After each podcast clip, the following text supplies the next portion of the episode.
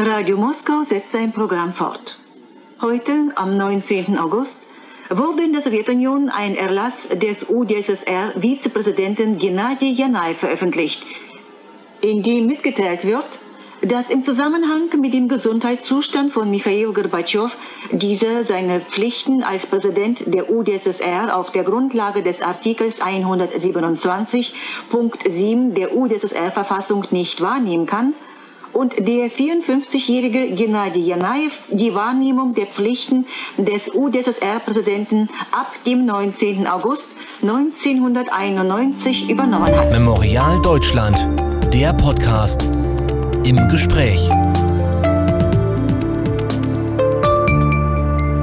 Was Sie hier gerade in einem verschwurbelten Deutsch ganz im Stile der aktuellen Kamera gehört haben, war nichts anderes als die Verkündung des Putsches von Präsident Michael Gorbatschow, präsentiert im deutschen Programm von Radio Moskau am 19. August 1991. Der internationale Dienst Radio Moskau, er sendet immer noch, hieß zwischendurch mal Stimme Russlands und heute Sputnik und tritt in Deutschland inzwischen ganz gut kaschiert als SNA-Radio auf. Noch immer versucht Radio Moskau 1929 von Stalin als Propagandainstrument ins Leben gerufen, deutschsprachige Hörer zu erreichen. Vieles hat sich dabei geändert, die Verbreitungswege etwa, die Tonalität und die Aufbereitung.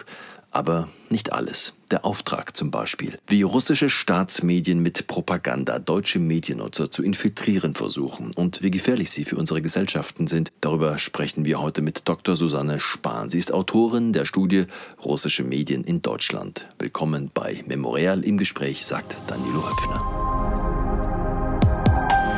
Frau Spahn, in Ihrer Studie erschienen in der Friedrich-Naumann-Stiftung Russische Medien in Deutschland. Kommen Sie zur Analyse, es handelt sich bei den Angeboten wie RT Deutsch oder Sputnik News um einen Teil hybrider Kriegsführung.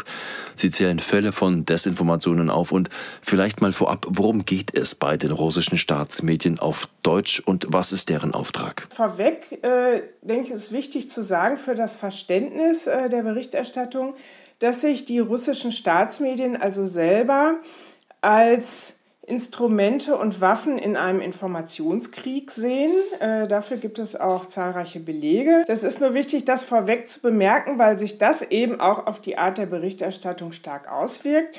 Es geht also nicht darum, zu informieren, was ja nun eigentlich die Aufgabe der Medien sein sollte, sondern im Gegenteil, es geht darum, Zweifel und Unsicherheit zu säen und es geht eben auch darum, also es gibt bei der Berichterstattung ein ganz klares Freund-Feind-Schema, hier also die Fürsprecher der russischen Führung zu stärken und im Gegenzug die vermeintlichen Gegner und Kritiker, in dem Fall also äh, die deutsche Bundesregierung und auch äh, die Kanzlerin zu schwächen. Haben Sie vielleicht ein besonders auffälliges Beispiel für uns, das das aufzeigt, wie die Propaganda und die Verdrehungen, von denen Sie sprechen, funktionieren? Ja, also ein sehr auffälliges und aktuelles Beispiel war die Vergiftung des russischen Oppositionspolitikers Alexei Nawalny, das ja hier auch äh, stark durch die Medien ging. Hier habe ich die Berichterstattung von RT Deutsch und Sputnik dazu untersucht. Also zunächst in der ersten Etappe äh, ging es darum, ähm, erstmal überhaupt die Vergiftung zu leugnen. Also da wurden dann verschiedene äh, Varianten ins Spiel gebracht, was es alles hätte sein können, Diabetes oder Einsatz von Düngemitteln oder anderes, also nur keine Vergiftung. Ähm, da wurde dann auch mit äh, Fake News gearbeitet. Äh, also die ganze Rettungsaktion von Nawalny nach Deutschland wurde lächerlich gemacht. Und dann hieß es, na ja, da wurde ja äh, schon jemand, also der Vrassilov äh, von der Pussy Riot Gruppe in der Charité behandelt. Und da hat man auch nichts gefunden. Also das war zum Beispiel ein klarer Fake News weil äh, ich habe das dann nachgeschaut. In der Stellungnahme des behandelnden Arztes hieß es damals, dass es sich höchstwahrscheinlich um eine Vergiftung handelt. Also ist nicht so, dass man nichts gefunden hat. Also da in der ersten Etappe ging es, wie, wie gesagt, darum, vor allem Zweifel und Unsicherheit zu streuen äh, und abzulenken von diesem Verdacht, dass es überhaupt eine Vergiftung sein könnte. Ja, also dann war diese erste Phase praktisch beendet mit der Erklärung der Kanzlerin äh, Anfang September darüber, dass es sich eben zweifelsfrei um eine Vergiftung handelt. Das wurde ja nun nachgewiesen durch das Labor der Bundeswehr. Und hier setzte jetzt eine andere Tendenz ein. Also zum einen ging es darum, überhaupt diese Erklärung der Kanzlerin in Frage zu stellen. Also da gab es dann auch wieder verschiedene Varianten. Hier kommt dann diese rhetorische Figur des Whataboutism äh, zu tragen. Also es geht darum, von dem eigenen Handeln und äh, der eigenen Kritik an den Aktionen der russischen Führung abzulenken. Also es ist ja nun mal so, ähm, dass, äh, also der Fall muss natürlich aufgeklärt werden, aber es ist ja nun äh, nicht ausgeschlossen und im Gegenteil eher sehr wahrscheinlich, dass der russische Staat hinter dieser Vergiftung steht. Also zum einen, weil eben äh, das Mittel Novichok in russischen Staatslabors entwickelt worden ist und so frei nicht zugänglich ist und vor allem, weil es ja eben auch viele Vorgängerfälle schon gegeben hat von Vergiftung von Regimegegnern. Also ich nenne mal Skripal oder eben auch dieses Pussy Riot-Mitglied äh, Versilov. Ja, also da ging es dann darum, die deutsche Seite zu beschuldigen. Also es wurde dann äh, so dargestellt, äh, dass angeblich jetzt die deutschen Behörden die Ermittlungen an dem Fall verhindern, dass sie Beweismittel zurückhalten.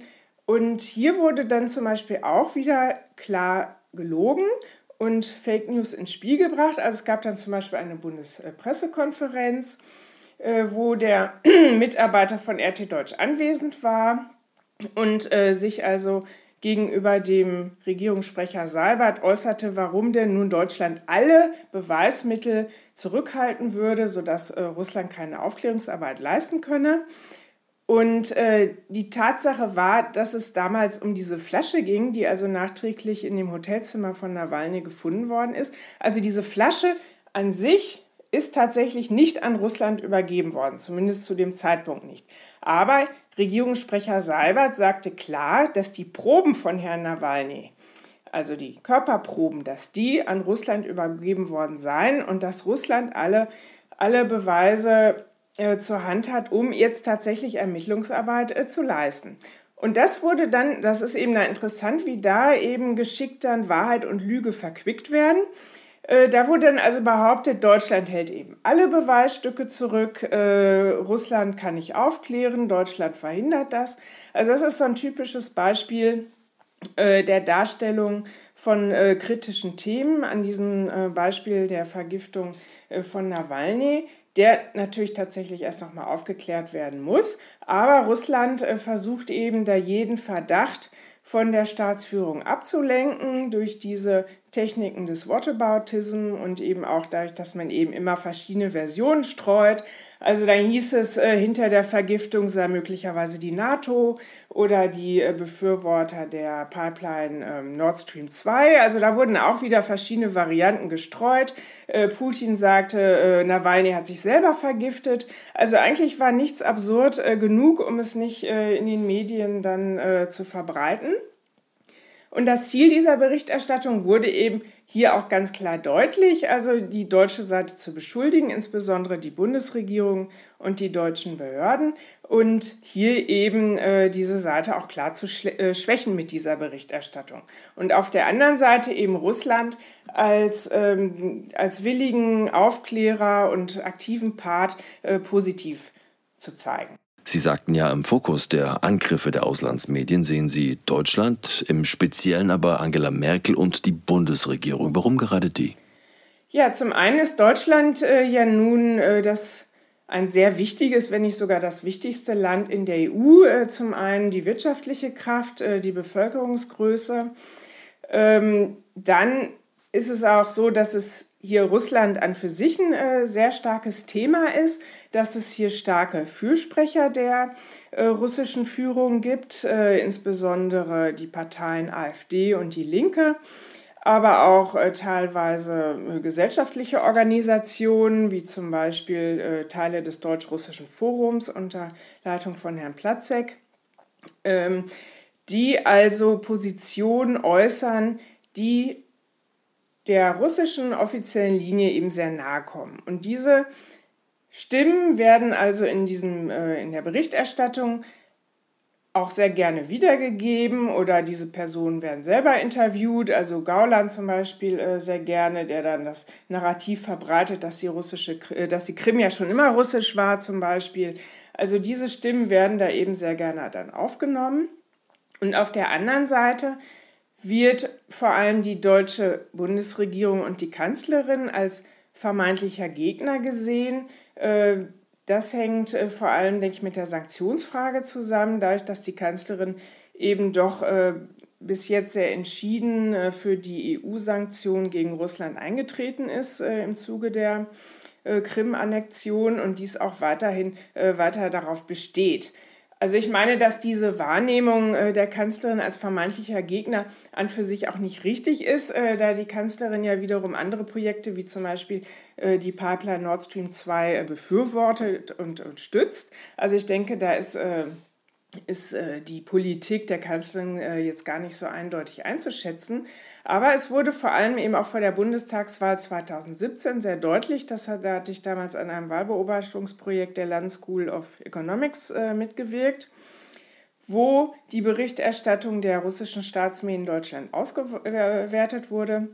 Und hier kam ganz klar zum Tragen, das wurde also auch, äh, gab es eine computergestützte Analyse der Berichte, dass eben die, vor allem die Parteien AfD und, und Linke positiv dargestellt worden sind, und die Bundesregierung und die Kanzlerin negativ. Also hier wurde eine ganze äh, Kampagne sogar losgetreten, äh, allerlei Vorwürfe, äh, die überhaupt nicht untersucht worden sind oder belegt worden sind, sind verbreitet worden, wie dass zum Beispiel die Kanzlerin nationalsozialistischen Ideen nachhängt und Wortwörtlich wurde behauptet, Deutschland wolle die Ukraine verschlucken. Also da wurde dann wieder so ein Nazi-Denken angehängt. Ähm, also da gab es eine ganze äh, Kampagne gegen die Kanzlerin und daraus wurde eben ersichtlich, dass sie also auf der Liste der Feinde äh, ganz oben rangiert. Sie haben die Studie 2018 zum ersten Mal veröffentlicht. 2020 wurde sie jetzt aktualisiert. Was hat sich denn geändert? Haben die Aktivität der Kreml-Medien nochmal zugelegt?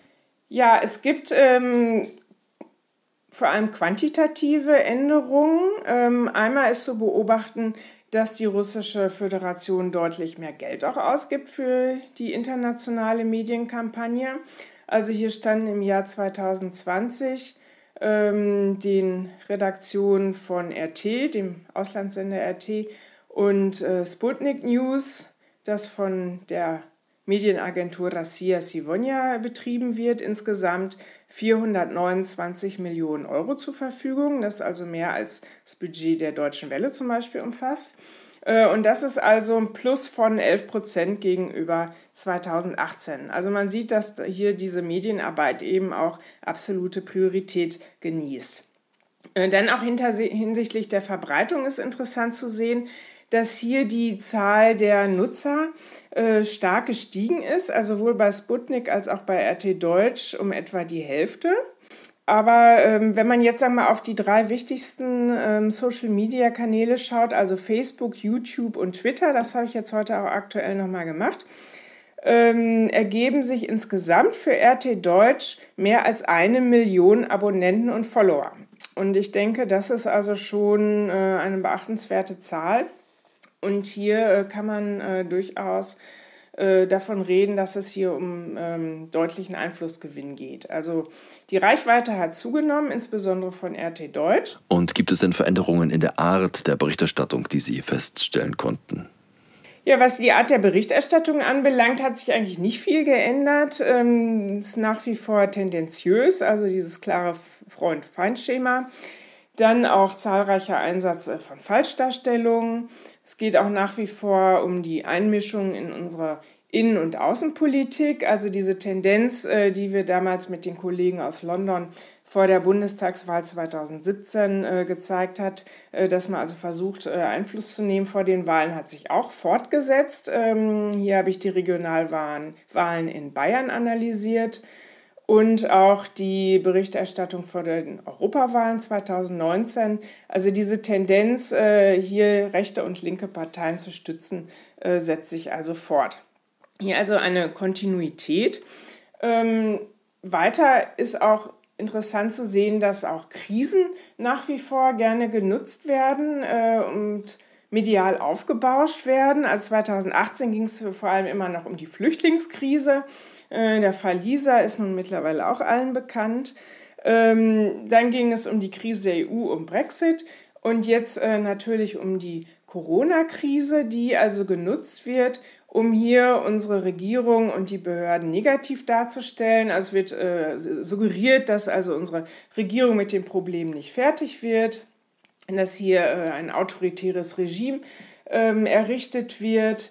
Ähm, hier auch wieder der Einsatz von Falschdarstellungen. Also es gab eine sehr populäre Sendung von RT Deutsch äh, unter dem Titel Die Epidemie, die es nie gab. Also wo einfach behauptet worden ist, äh, es gibt gar keine äh, Corona-Krise, äh, zumindest keine Epidemie, die auf diesem Coronavirus äh, beruht. Und äh, auch die Maßnahmen dagegen seien unsinnig, wie Hände waschen, wurde also behauptet. Ähm, hier wurde also auch ganz klar dann Desinformation gestreut, äh, die in dem Fall ja dann äh, nicht nur einfach journalistisch bedenklich ist, sondern auch noch nicht gesundheitlich bedenklich. Ähm, äh, wenn also behauptet wird, dass Händewaschen nur nichts nutzt. Ähm, ja, aber es ist äh, zu sehen als Kontinuität, dass die Krisen eben genutzt werden, um hier unsere äh, Regierung und Behörden zu diskreditieren. Und auf der anderen Seite als positives Beispiel wird dann äh, wieder die russische Führung dargestellt. Präsident Putin, der wurde dann also als effektiver Krisenmanager inszeniert, wie er also im gelben Schutzanzug durch die Krankenhäuser läuft und äh, da die Krise im Griff hat. Ja, und ich denke, dass das also an für sich auch schon wieder eine Falschdarstellung ist, wenn man nun sieht, dass Deutschland ja nun relativ äh, gut äh, bislang durch diese Corona-Krise gekommen ist, zumindest im internationalen Vergleich. Äh, und Russland mittlerweile mehr als 1,8 Millionen äh, Fälle registriert hat. Also hier auch wieder äh, die Darstellung äh, mehr als zweifelhaft. Ein Argument der Befürworter dieser Medien ist ja immer wieder das Argument der Vielfalt der Meinungen, die man darstellen wolle. Und das gibt es ja auch in den deutschen Medien. Es gibt zum Beispiel in Thüringen einen regionalen Fernsehsender, der hat das RT-Format Der fehlende Part in sein Programm aufgenommen mit der Begründung eben, Vielfalt abbilden zu wollen. Was spricht denn gegen Vielfalt und verschiedene Perspektiven? Gegen Vielfalt äh, sp spricht überhaupt nichts. Im Gegenteil, also unsere Medien äh, sollten ja vielfältig sein, sollten verschiedene Positionen zeigen, sollten äh, Sachverhalte von verschiedenen ähm, Seiten äh, beleuchten und möglichst auch unterschiedliche Experten zu Wort kommen lassen. Aber nun ist ja zu sehen, äh, dass sich die russischen Staatsmedien hier in Deutschland eben nicht an journalistische Standards halten. Äh, zum einen gibt es ja eben keine Meinungsvielfalt äh, auf diesen äh, Seiten, auch wenn das so behauptet wird.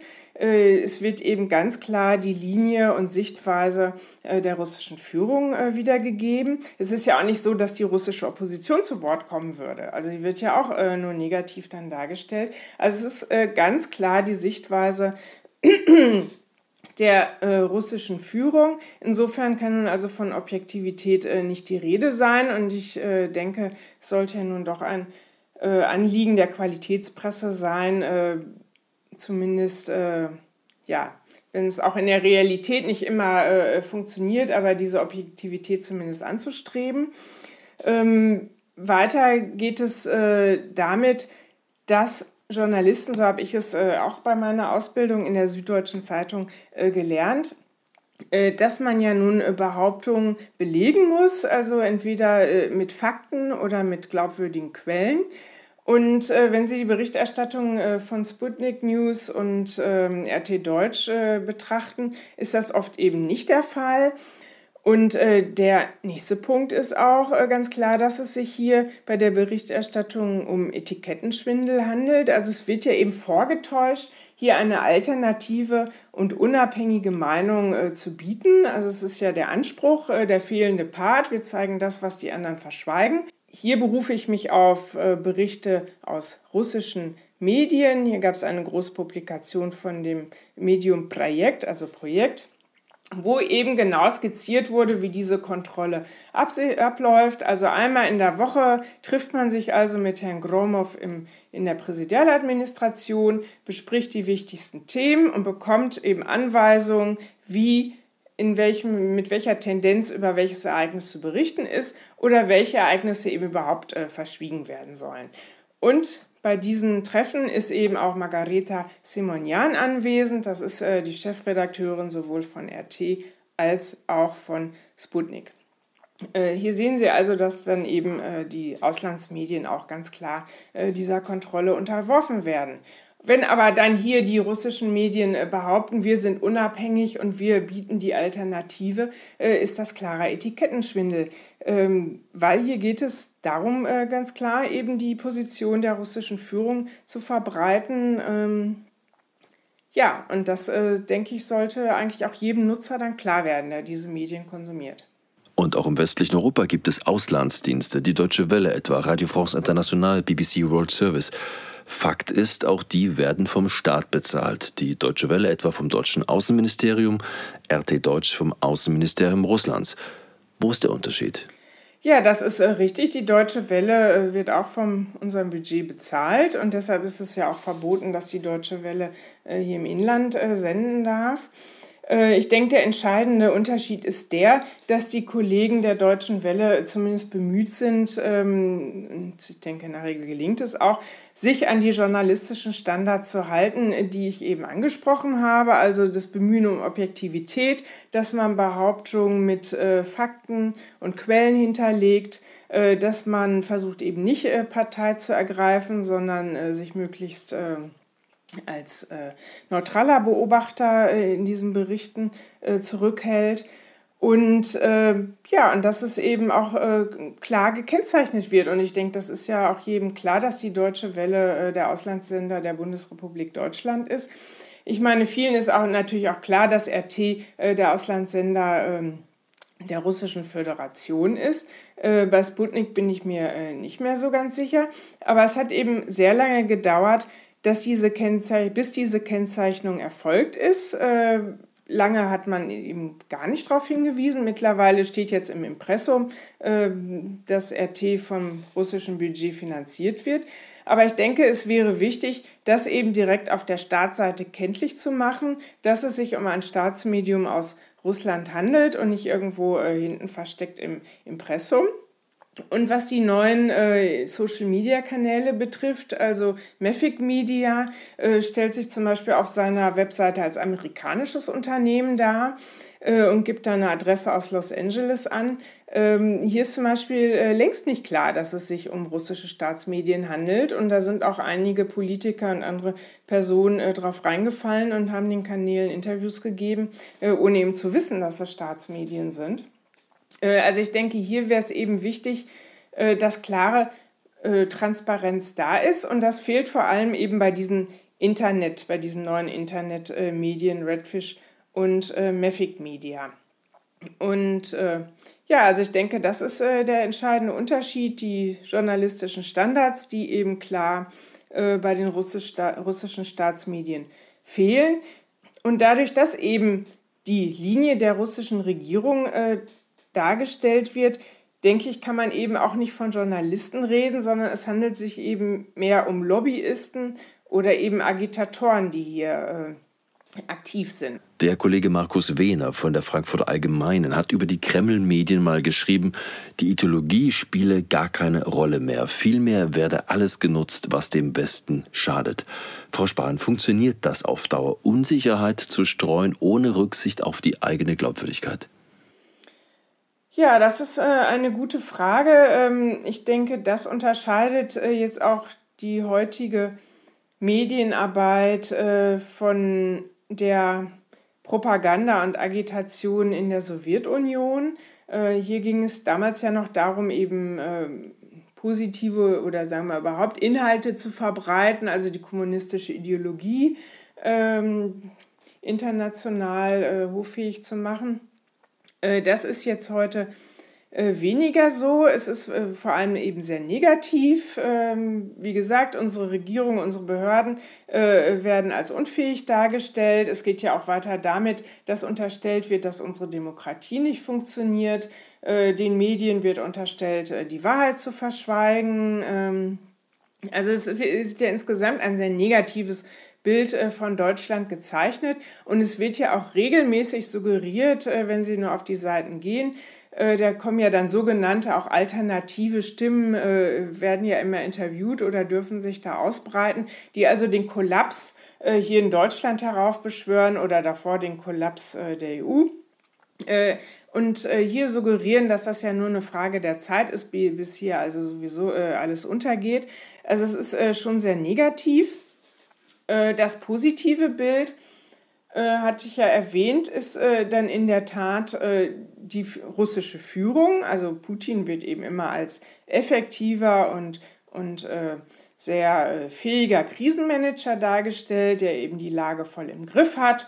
Und auch während der Corona-Krise, da gab es ja diese groß angelegte PR-Aktion äh, für Italien, ähm, From Russia with Love, wo also dann die, die Flugzeuge mit den Flaggen den italienischen Flaggen da die Hilfsgüter gebracht haben, äh, wobei sich aber dann danach herausstellte, dass sie für den Einsatz äh, gegen äh, Corona eigentlich wenig wirksam sind. Aber das äh, war dann auch gar nicht so wichtig. Es ging ja mehr um das Zeichen, dass die russische Führung hier entschlossen handelt. Und ähm, ja, also es wird eben dieses Bild äh, des effektiven und autoritären äh, Managers gezeichnet. Und diese dieses, äh, Betonung des oder positive Beschreibung des Autoritarismus äh, kommt ja durchaus in gewissen Kreisen in Deutschland auch sehr gut an. Äh, hier habe ich eben vor allem die AfD im Blick oder andere äh, rechte Kreise, wo das ja durchaus auch populär ist. Und ähm, ja, zum einen dieser Autoritarismus, zum anderen aber auch werden ja ähm, von Russland sogenannte traditionelle Werte äh, dann hervorgehoben. Also man richtet sich äh, gegen die Gleichberechtigung von Homosexuellen und Lesben. Äh, Betonung also von traditioneller Familie. Und insofern macht sich dann äh, Putin aber äh, so zum Anführer einer, einer eher autoritären und äh, ja, demokratiefeindlichen und antiglobalistischen Bewegung. Und äh, gerade, also ich äh, bin ja auch viel in äh, Brandenburg unterwegs, äh, da habe ich dann den Eindruck, ähm, dass die russische Führung um Putin und auch die Staatsmedien, also RT Deutsch ist hier äh, auch durchaus populär, in, insofern äh, gut ankommen, als dass sie sozusagen so die Speerspitze einer allgemeinen Unzufriedenheit und des Protestes bilden. Also wenn man dann nachfragt, äh, wie sieht es denn nun äh, tatsächlich aus, ist also das Wissen über Russland dann oft gar nicht so verbreitet, sondern Putin oder RT Deutsch und diese Medien werden dann eigentlich mehr so als Vehikel gesehen, um eben die eigene Unzufriedenheit mit den Lebensverhältnissen der Demokratie oder den Medien, Stichwort Lügenpresse, äh, da zum Ausdruck zu bringen. Also ich denke, dass das ein ganz wichtiger Faktor ist, dass hier eben viel auch auf die russische Führung und die Staatsmedien projiziert wird, äh, unabhängig davon, ob das jetzt nun tatsächlich äh, der Realität entspricht. Wir bleiben mal bei den sogenannten alternativen Stimmen, die Sie angesprochen hatten. Corona ist ein Thema, an dem sich RT und Sputnik inzwischen ja geradezu festgebissen haben und sie versuchen Zweifel und Unzufriedenheit aufzufangen immer wieder gern mit prominenter Unterstützung. Auch das macht ja gerade RT aus. Wir hören mal rein in eine RT Deutsch Sendung vom 10. November mit dem Kabarettisten Uwe Steimle. Herr Steimle, Sie waren am letzten Samstag bei der Querdenken-Demo in Leipzig, wie Sie selbst sagen, aus Interesse, um sich ein Bild vor Ort zu machen. Was waren da Ihre Eindrücke? Friedlich, unheimlich, äh, tolerant, aufgeschlossen und die Leute waren äh, neugierig vielleicht auch mal etwas anderes zu hören, überhaupt aufgeklärt zu werden äh, über das, was äh, im Moment diskutiert wird, nämlich die freiheitlich-demokratische Grundordnung. Ja? Und die Antworten, die uns seitens der Regierung jeden Tag im Krisenmodus äh, überliefert werden, äh, darauf waren die Leute neugierig mal zu hören, was denn andere sagen dazu. Das gehört ja zu einem offenen Diskurs, zu einer offenen Gesellschaft dazu. Also ich sage es nochmal, ich habe nur friedliche Leute gesehen. Ich meine, es ist ja auch irre, ne, zu sagen, die, die, die Demonstration muss abgebrochen werden. Es sind zu viele Leute da. Jetzt mal nur vom Fakt her, das ist so, als würde man sagen, die Revolution darf nicht stattfinden, weil sie könnte sonst stattfinden. Also das war schon hochinteressant. Und ich sage nochmal, absolut friedlich. Tolerant, aufgeschlossen und unheimlich friedlich, so die Einschätzung von Kabarettist Uwe Steimle in Ausschnitten zur Demo in Leipzig vom 7. November, an dem rechtsextreme Kräfte versucht haben, gegen Demonstranten, die sie als links einstuften, anzugreifen, Polizeisperren zu durchbrechen. Dutzende Journalisten wurden bei der Arbeit behindert oder bepöbelt. Der Fakt, dass sich etwa 90 Prozent der Teilnehmer nicht an Hygienevorschriften wie Maskentragen gehalten haben und die Demo deshalb abgebrochen werden sollte, Herr Steimle macht daraus das Unterdrücken einer Revolution. Diese Fakten der Vollständigkeit halber zu Steimles Wahrnehmung mal dazugestellt. Das Interview mit Steimle geht noch 20 Minuten so weiter und da ist ja schon gleich zu Beginn alles drin, was RT Deutsch ausmacht. Die da oben gegen friedliche Leute da unten, die sich versammeln, weil man seine Meinung nicht mehr sagen dürfe. Und die Redakteure von RT Deutsch müssen da eigentlich gar nicht mehr viel dazu tun. Sie lassen andere bereitwillig reden. Und oft reicht das ja schon aus, Verschwörungstheoretikern und Wutbürgern das Mikro hinzuhalten. Wie stark, Frau Spahn, ist denn die Allianz zwischen den Kreml-Medien und den Unzufriedenen in Deutschland? Es ist eigentlich äh, ziemlich egal und äh, eigentlich auch äh, unmaßgeblich, wie absurd die Äußerungen sind. Hauptsache, sie richten sich gegen das sogenannte System äh, und propagieren den äh, baldigen Kollaps. Also das ist äh, ja der Tenor, der eben äh, seit vielen Jahren äh, zu beobachten ist. Und hier sind Proteste eben äh, ein bedeutender Fokus der Berichterstattung. Man kann also zum Beispiel auch die Pegida-Demonstration stundenlang ohne jeden Kommentar also da auf den äh, bei RT Deutsch äh, sehen. Also, oder auch Gelbwesten-Proteste äh, dann in Frankreich. Also egal, Proteste äh, sind immer willkommen, die eben zeigen, äh, hier geht es mit der Gesellschaft, der Politik und dem Land bergab. Und insofern sind da eben auch alle Akteure, die das propagieren, eben herzlich eingeladen. Unter anderem eben auch Verschwörungstheoretiker ähm, meistens wird ja dann propagiert, dass ja die USA hinter allen Konflikten äh, stehen, sei es nun die Ukraine oder, oder andere äh, Konflikte.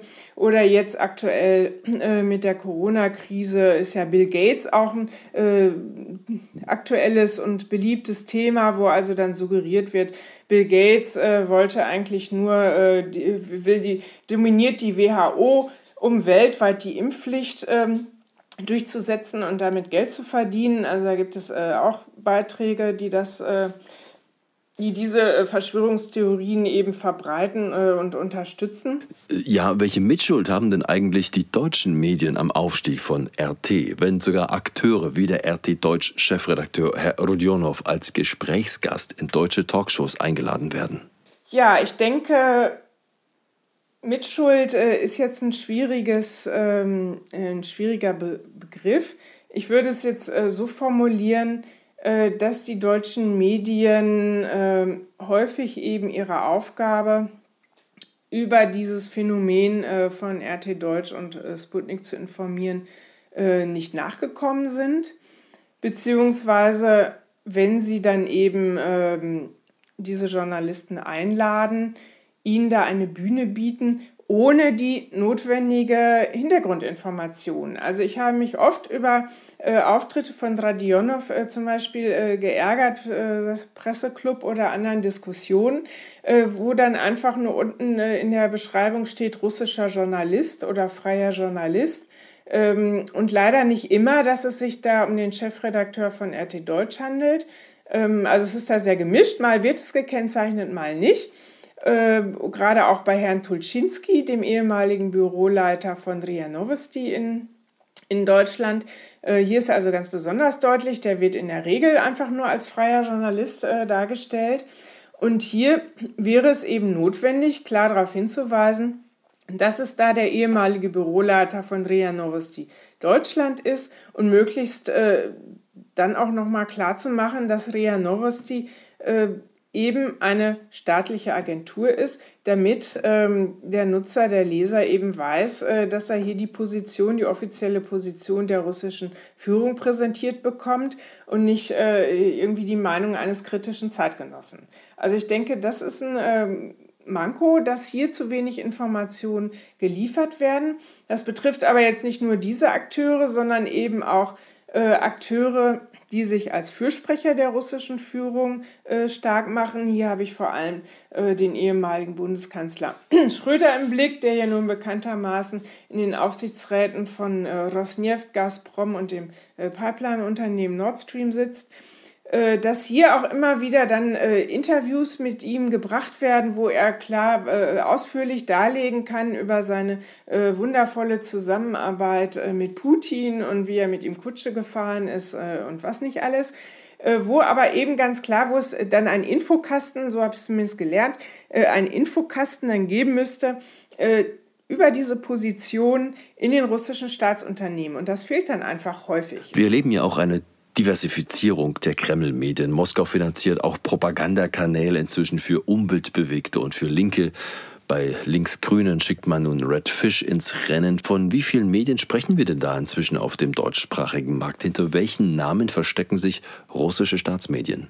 Ja, die Staatsmedien, also es ist vor allem der Auslandssender RT Deutsch, dann diese integrierte Radio- und Nachrichtenplattform Sputnik News, dann die Videotochter Raptly, dann die beiden Ruptly-Töchter Redfish und Meffic Media. Ja, das sind äh, die maßgeblichen Akteure. Äh, dann ist natürlich auch noch die Petersburger Agentur Internetanalyse äh, hier aktiv, äh, bekannt als äh, Trollfabrik, aber allerdings dann äh, mit Sitz in Petersburg. Ähm, also das sind die äh, maßgeblichen Staatsmedien hier. Wir wissen, dass russische Medien versuchen, Einfluss auf Wahlen in westlichen Staaten zu nehmen und stehen dieses Jahr in Deutschland eine ganze Reihe von Wahlen an, darunter auch die Bundestagswahl. Was haben wir da zu erwarten? Ja, das ist eine interessante Frage, äh, inwieweit äh, da die russischen Medien aktiv werden. Ich kann jetzt äh, nur aus der Erfahrung und dem Wahlbeobachtungsprojekt aus dem Jahr 2017 äh, berichten, das ich da mit der Land School of Economics äh, durchgeführt habe. Und da waren es eben nicht nur die russischen Staatsmedien hier in Deutschland, also diese deutschen Dienste, die die AfD maßgeblich gestützt haben, sondern auch die Inlandsmedien, also die Staatsmedien in Russland selber, die haben also auch Wahlwerbung für die AfD in russischer Sprache gebracht. Also es wurde dann nicht etwa als Wahlwerbung deklariert, sondern einfach so im Film äh, so mal eingeblendet, wählt AfD auf Russisch. Also es wurde dann ganz klar hier, äh, war das die Botschaft an unsere drei Millionen Russischsprachigen hier in Deutschland die ja nun auch äh, die größte Migrantengruppe hier darstellen und insofern eine äh, wesentliche politische Kraft auch sind hier im Land. Also die äh, wurden da auch gezielt angesprochen.